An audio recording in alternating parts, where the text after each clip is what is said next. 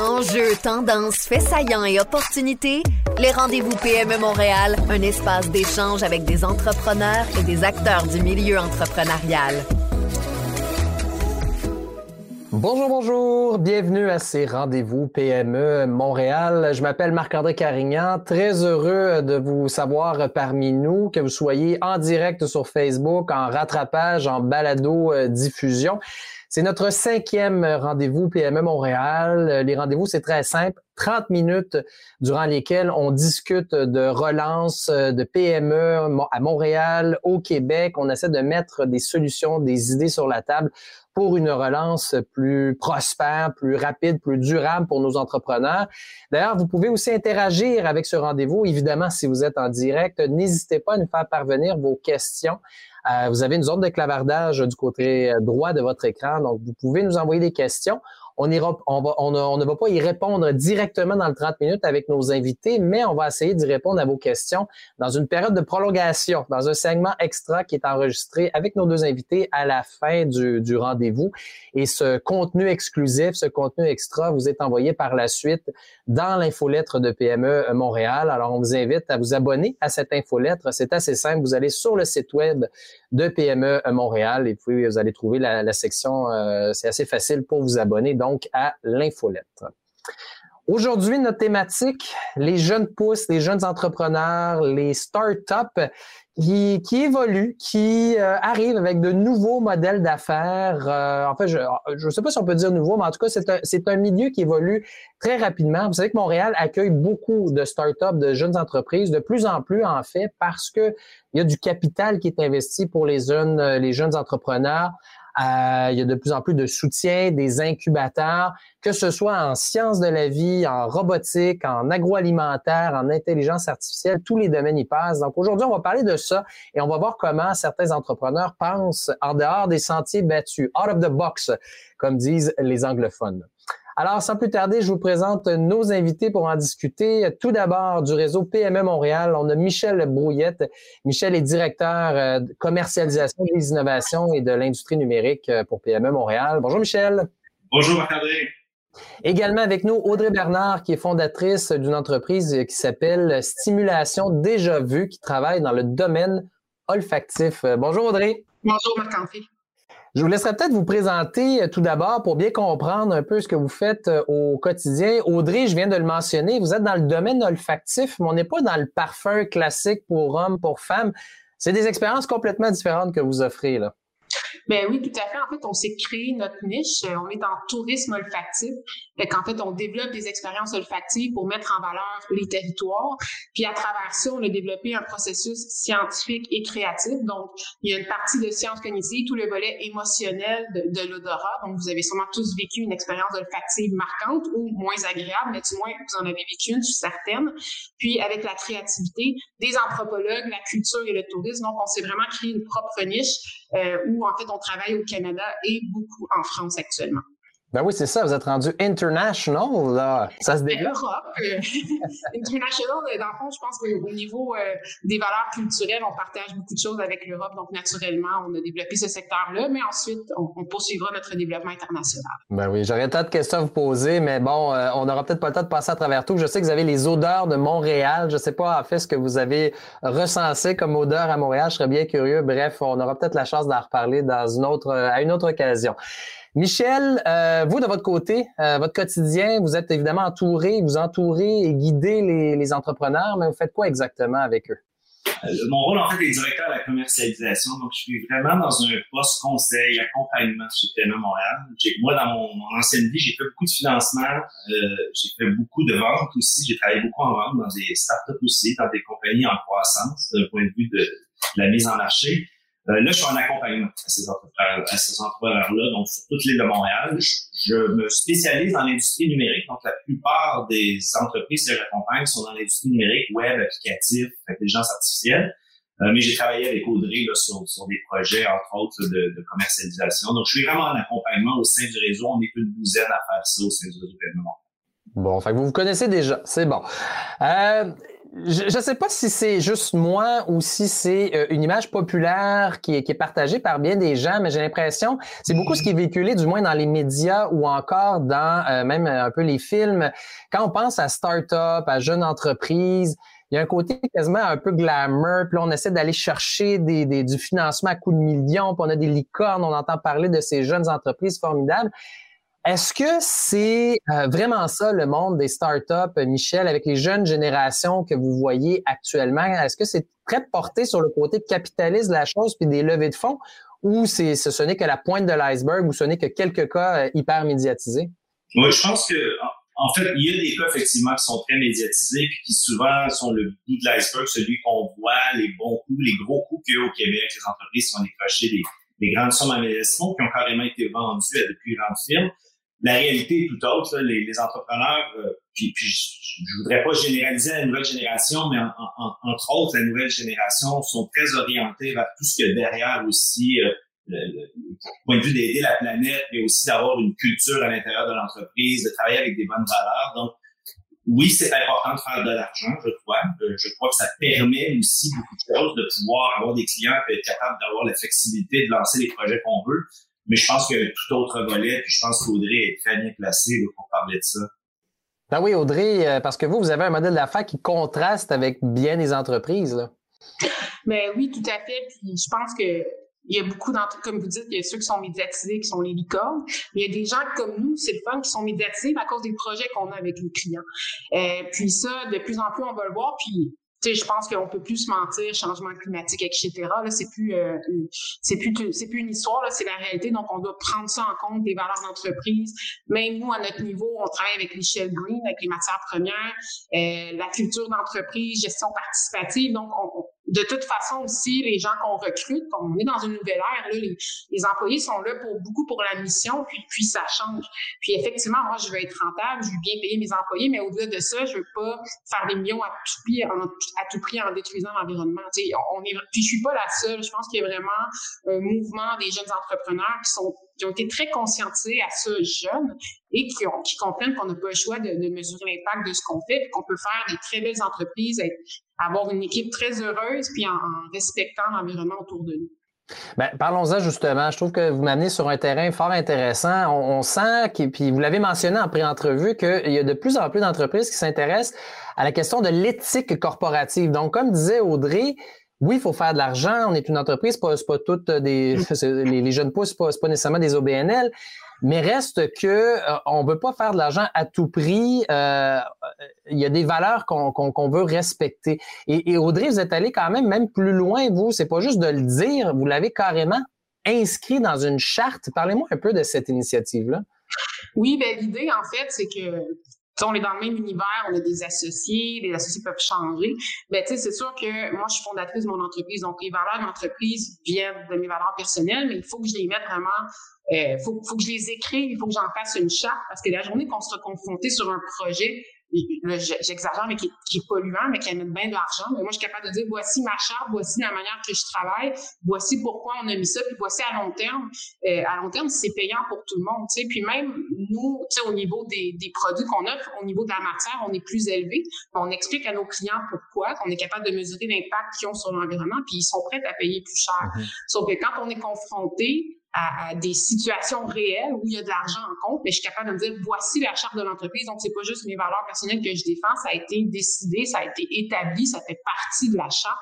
Donc, c'est comme quand on a un bon contrat entre associés, on peut se référer au contrat s'il y a un problème, mais c'est le même principe pour les valeurs qu'on tente d'inculquer dans l'entreprise, mais quand il y a des opportunités qu'on peut remettre en question, mais au moins on a ça à se pencher dessus, puis on peut prendre une décision qui est réfléchie puis qui respecte de l'entreprise, parce que parfois, comme entrepreneur, c'est bien attirant de faire de l'argent à court terme, mais si ça fait des années qu'on dit qu'on respecte ces valeurs-là, pour de l'argent, tout d'un coup, on se tourne le dos, mais on peut gâcher tout ce qu'on a bâti aussi. Être attiré par l'odeur de l'argent. Oh, quel jeu de oui, oh. Voilà. Michel, est-ce que c'est quelque chose qu'on voit? Bon, il y a Audrey qui, qui, qui, qui en fait, donc... Euh, euh, un projet d'entreprise carrément. Est-ce que c'est quelque chose qu'on, euh, encore là, on peut pas généraliser partout, mais c'est quelque chose qu'on voit de plus en plus, c'est ce genre de charte d'éthique corporative? Oui, clairement, clairement. Puis pour deux raisons, je pense, qui viennent en addition un peu à ce qu'Audrey disait. Euh, la première, c'est pour attirer des talents.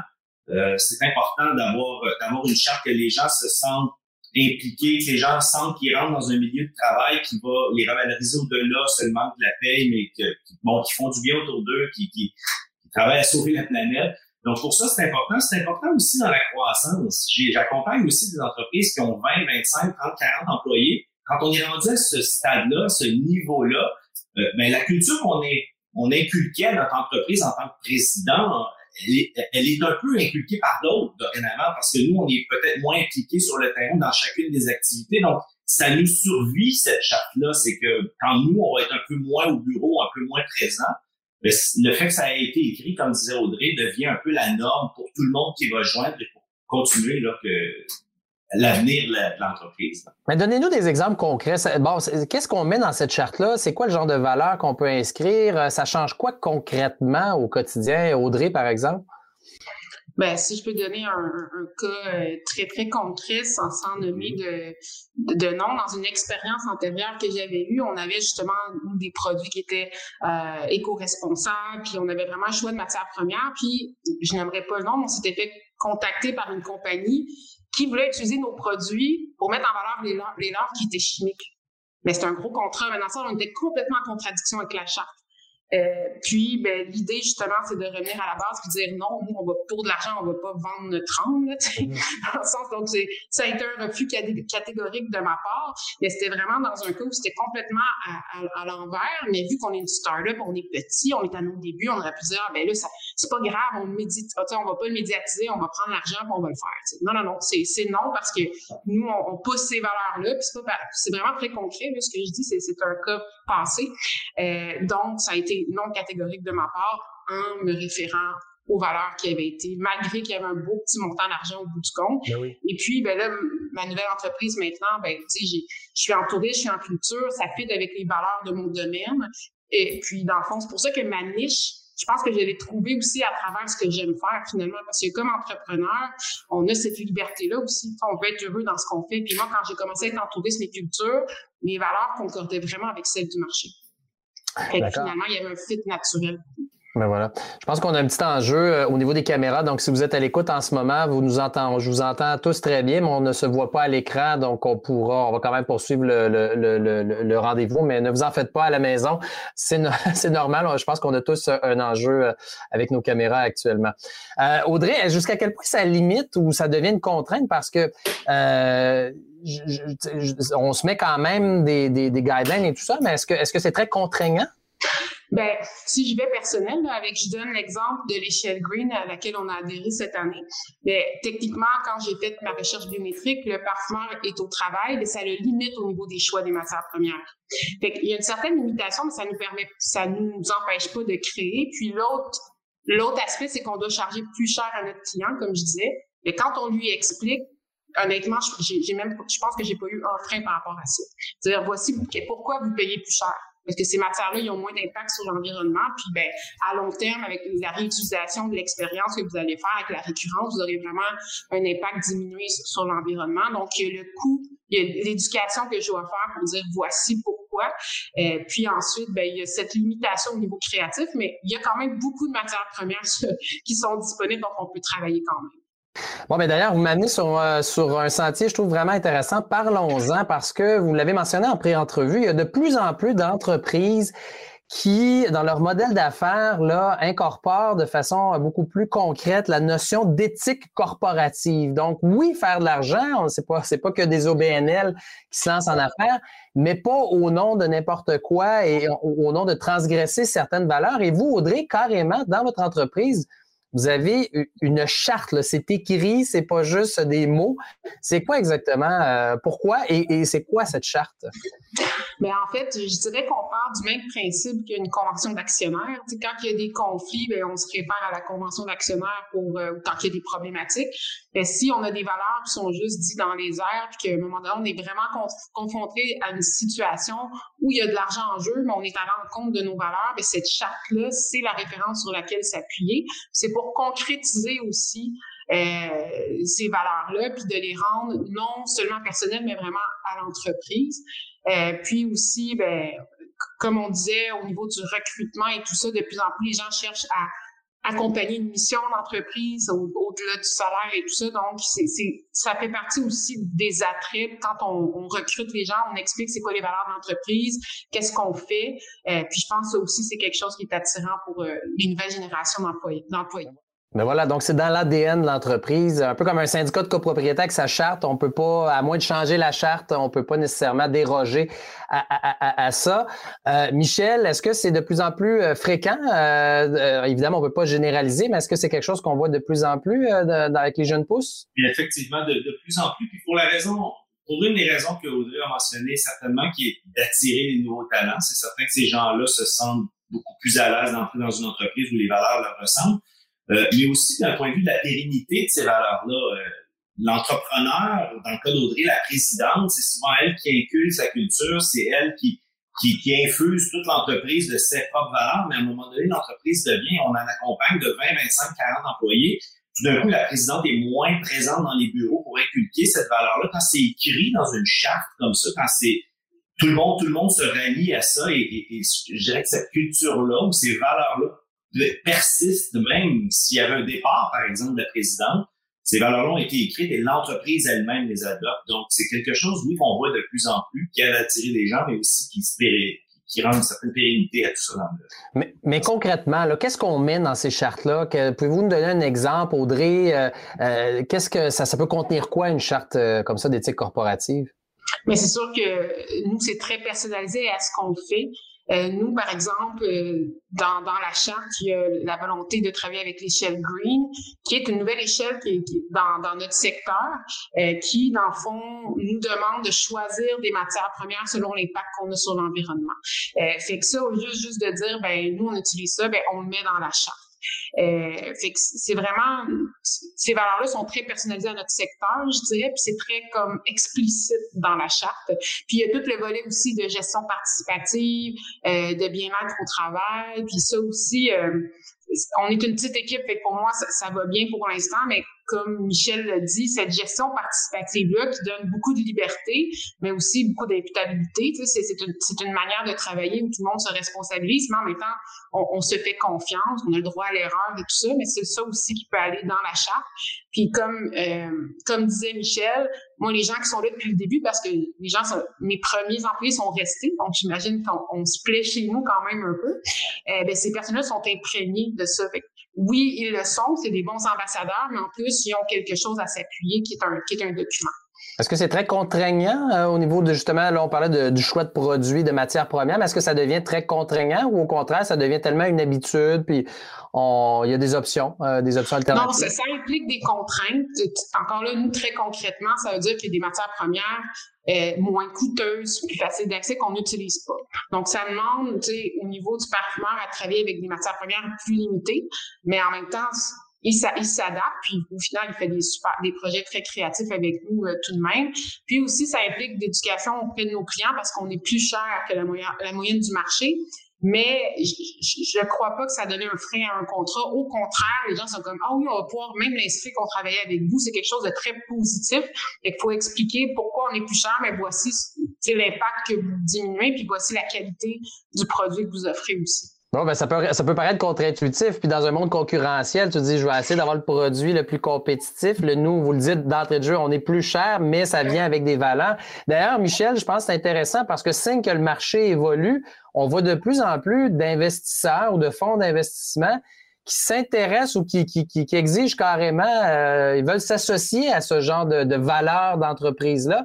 Euh, donc, c'est signe que le marché évolue, il s'en va dans cette direction-là. En tout cas, on suit une, certaine génération d'entrepreneurs. Oui, tout à fait, tout à fait. La plupart des grands fonds institutionnels ont aussi leur propre charte d'investissement qui est en lien exactement avec ce que vous décrivez. On va plus loin que seulement regarder la profitabilité ou le marché. Ou on regarde l'ensemble de ce que, ce que l'entreprise a comme valeur. Et, et, vous dites les investisseurs, les prêteurs, mais les clients aussi. Tu sais, Audrey a des clients prêts à payer plus cher pour avoir la conscience tranquille de faire sa part, de dire, ben, moi, ça, je peux faire ma part dans ça, je peux payer une petite marge de plus pour m'assurer que mes produits sont faits de façon euh, qui respecte l'environnement. Et, donc, que les clients aussi s'adaptent et, soient prêts à embarquer dans la mouvance a permis tout ça, là, parce que c'est vous l'avez dit, le vendre un petit peu plus cher, des fois, c'est contre-intuitif dans un marché où on essaie de prendre sa place, mais ça devient même partie prenante des valeurs des acheteurs. Donc, c'est ça qui est intéressant. Il y a une niche, il y a des, gens qui veulent euh, s'associer euh, à tout ça, on le voit euh, de, plus en plus. Et souvent, qui dit entreprise aussi en, démarrage, dit incubateur, accélérateur d'entreprise. Tout d'abord, Michel, incubateur, accélérateur, la même chose? Ça, se ressemble, c'est une question un peu marketing. Je dirais normalement l'incubation précède l'accélération. Donc, c'est bon, il y, en a qui ont deux programmes. Il y a vraiment des incubateurs qui ont deux programmes, donc un d'incubation puis un d'accélération une suite logique. Les termes peuvent un peu être interchangés, galvaudés dans le marché, mais euh, effectivement, les, les, incubateurs, on en a beaucoup à Montréal, on est choyé pour ça parce que c'est un beau terreau où ces entreprises-là aussi se côtoient. Hein. C'est pas seulement clair que l'incubateur apporte. Le fait que ces gens-là travaillent ensemble, puissent collaborer, c'est fantastique pour développer nos, euh, nos entreprises de demain. Ben, c'est ça, mais ça sert à quoi concrètement un incubateur? Là, pour les gens qui nous écoutent, qui ne connaissent pas ça, moi-même, je suis pas dans le milieu entrepreneurial, j'entends ces buzzwords-là, parce que ça devient aussi un peu, euh, il y a un côté buzzword à tout ça, euh, et très tendance, mais ça sert à quoi concrètement, un, incubateur ou accélérateur? Euh, règle générale, c'est pour, tester des modèles d'affaires, c'est pour tes talents. Es souvent l'étape où tu es en pré-commercialisation, tu es à l'étape où tu veux commencer à adresser le marché ce que ça offre beaucoup, je le disais, c'est la collégialité en différentes startups. Donc, on côtoie des gens qui ont passé à travers le même parcours que nous, qui peuvent nous éviter des, erreurs ou nous donner des bonnes pratiques. Mais c'est aussi un réseau de contacts qu'ont ces, ces, incubateurs-là, ces accélérateurs-là. Je pense qu'Audrey va pouvoir faire du millage sur ça, mais quand on est entrepreneur, on a une bonne idée. Souvent, c'est l'accès au marché, les connaissances de tous ces joueurs-là, d'avoir même accès à ces joueurs-là, de pouvoir leur parler directement. Les incubateurs font souvent ça, le pont entre la grande entreprise ou les donneurs d'ordre et les entreprises qui ont la solution. Donc, je pense que ça, l'incubateur, c'est un, une, belle, une belle méthode pour se partir, un beau moyen d'avoir accès à tous ces contacts-là d'un coup. Ben oui, puis effectivement, euh, puis il faut aussi s'informer sur c'est quoi le modèle de l'incubateur parce que nous on a eu la grande chance d'aller au MT Lab. Puis ben, l'MT Lab, c'est, vraiment on fait une immersion dans le tourisme. En fait, ils cherchent des innovateurs qui sont pas nécessairement touristes qui peuvent amener de l'innovation.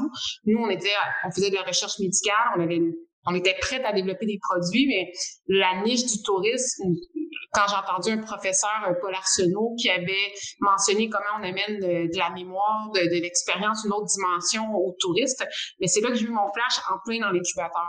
Puis ensuite, ben, le MT Lab, celui que, que je connais davantage, c'est du réseau. Euh, nous, on a, on a complètement été mis en, en, relation avec euh, les partenaires, on en a signé 10 sur 12. Fait que c'est, ça a été extrêmement validé le modèle d'affaires, comme, comme Michel disait. Puis ensuite, c'est eux qui ont commencé à nous introduire à la France. Puis là, maintenant, on a un bureau en France. Fait que c'est très, très fort. En tout cas, dans celui, le réseautage que disait Michel, c'est très, très fort. Mais pourquoi? Parce que moi, mon talent, c'est le développement d'affaires.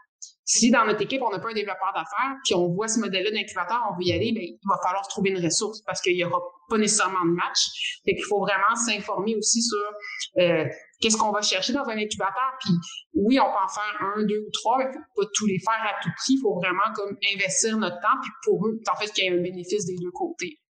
c'est intéressant ce que vous dites sur le réseau de contact, parce que j'ai l'impression qu'en tant qu'entrepreneur, c'est peut-être euh, puis Michel pourra le confirmer parce que en croisé plusieurs là, euh, au quotidien, mais j'ai l'impression que c'est peut-être un, aspect qu'on sous-estime, qu'on sous parce que en tant qu'entrepreneur, on veut développer l'entreprise, on met beaucoup d'efforts, beaucoup de, on travaille sur notre produit, sur ci, sur ça, mais une fois que le produit est, fabriqué, il faut le vendre aussi, puis il faut, le, donc j'ai l'impression qu'on des fois, peut-être surtout en début d'entreprise, on n'a pas nécessairement beaucoup d'employés, on fait beaucoup d'heures. Donc, c'est une partie, le réseautage qu'on qu'on va peut-être mettre de côté euh, par choix ou un peu par euh, euh, inconsciemment?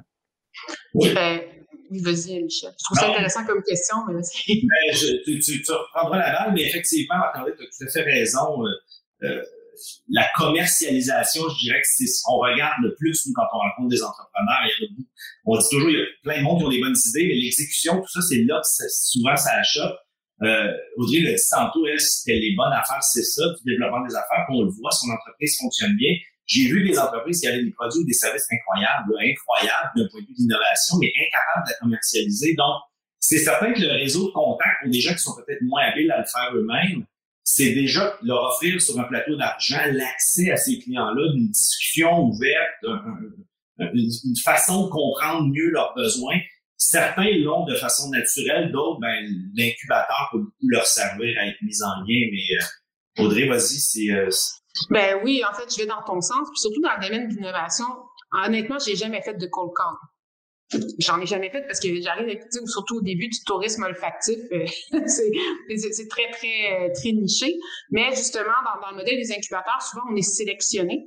Puis eux sont en lien avec des grandes entreprises, fait qu'on a comme un système de qualité, fait qu'ils vont nous parler. Puis c'est en faisant les projets qu'on va pouvoir expérimenter, s'ajuster. Nous, nous, on est en tourisme, puis là maintenant on a un tag au cœur, mais c'est en faisant des projets pilotes, en étant mis en relation, en apprenant de ces projets-là, puis on est comme dans une zone où on nous fait confiance parce qu'on a été sélectionné à travers un processus. Donc, OK, vous êtes par exemple, du MTLab. Donc, on va vous parler parce qu'ils reçoivent énormément d'appels de, de, de, de start-up puis de, de jeunes pousses puis ils vont pas nécessairement y prendre attention, mais quand on est dans un incubateur, on a ce tag-là un peu qui dit de, de, qualité, je dirais, où ben là, on, on, sait que vous êtes encadré, on sait que vous n'êtes pas, c'est ça, on sait qu'il y, a un certain encadrement autour de vous qui peut aider et, rassurer là, certaines oui, entreprises. Voilà.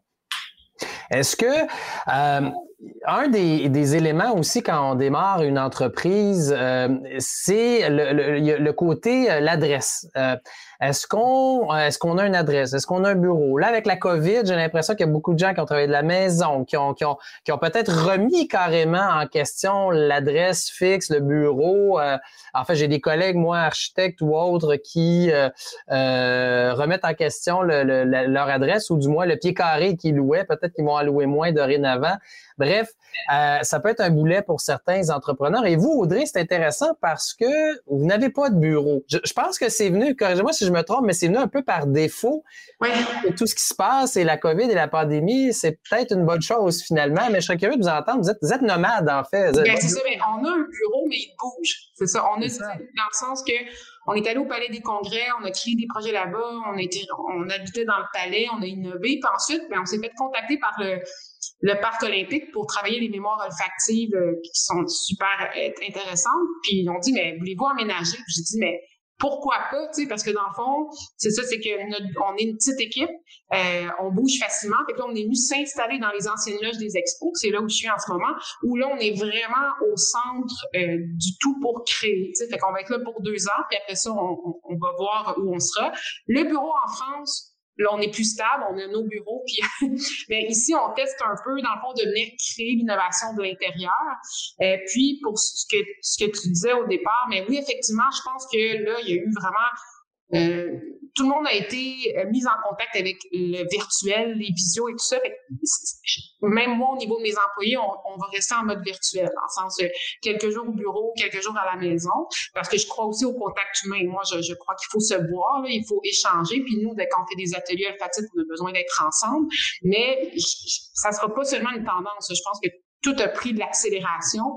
Puis même dans les, bureaux plus plus traditionnels, mais ont été confrontés à ça.